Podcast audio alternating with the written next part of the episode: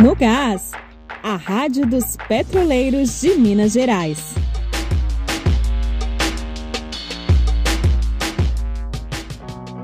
Sindipetro participa de audiência com o Ministério Público para debater a denúncia da categoria sobre a admissão de atestados médicos. Entenda o caso no episódio de hoje. Na primeira quinzena de dezembro, o quadro de trabalhadores do setor de segurança, meio ambiente e saúde da Regap vai ser reduzido pela metade. É que a terceirização do setor segue a todo vapor.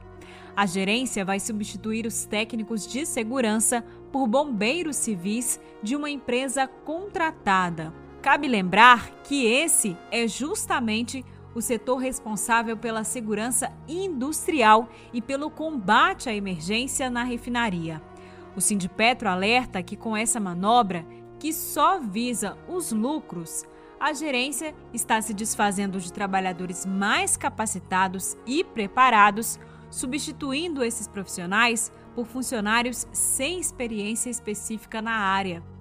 Além disso, a gerência também coloca em risco a vida e a segurança dos trabalhadores e da população do entorno da Regap.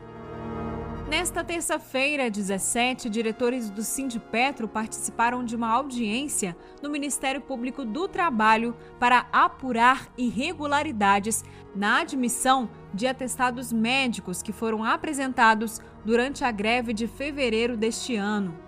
O sindicato reforça a defesa de que os atestados têm presunção de veracidade. O diretor Alas Castro esteve na audiência e explica agora os próximos passos do processo. Hoje aconteceu uma audiência com o Ministério Público com a participação de representantes da Petrobras e diretores do Sindipetro MG sobre a denúncia da negativa por parte da empresa de atestados médicos de alguns trabalhadores da Regap durante a greve de fevereiro de 2020. A empresa se negou qualquer tipo de conversa acerca do assunto e o procurador ficou de analisar a denúncia agora com os dados colhidos nessa audiência.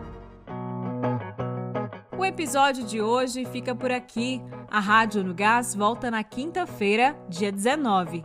Enquanto isso, fique ligado nas redes sociais do Sindipetro. Até mais!